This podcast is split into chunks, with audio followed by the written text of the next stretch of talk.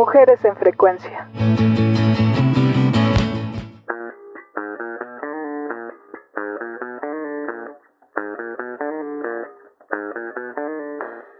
A principios de los 90, a la par del surgimiento del grunge, apareció un movimiento musical y artístico conocido como Riot Girl. Este movimiento contracultural involucra, además de la música, el empoderamiento de las mujeres, el do it yourself o hazlo tú mismo y el activismo político.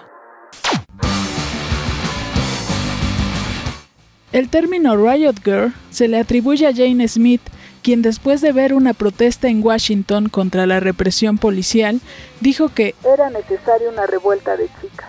Además de que un fanzine llamado Jigsaw tenía una frase que decía Revolution Girl Style Now. Es así que Kathleen Hanna y Toby Bale, de la banda Bikini Kill, y Alison Wolf y Molly Newman de Brad Mobile decidieron juntar ambos términos para hacer un fanzine llamado Riot Girl, en donde abordaban temas como el abuso sexual y doméstico y el papel de la mujer en la sociedad y la música.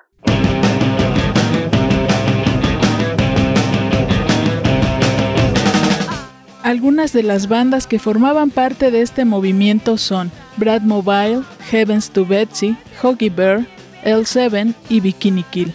El tener a mujeres como vocalistas o músicos no era algo nuevo. Podemos mencionar a The Slits, Patti Smith, The Runaways, etc. Sin embargo, las Riot Girl eran abiertamente feministas y emitían críticas sociales en la lírica de sus canciones y con sus actitudes sobre y debajo del escenario.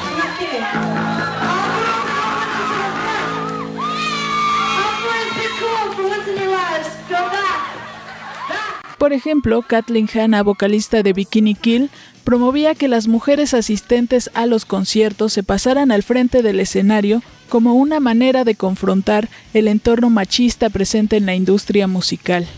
El legado de este movimiento está presente en muchas bandas actuales que mediante sus discursos van en contra de lo socialmente aceptado de cómo debe actuar, pensar y verse una mujer.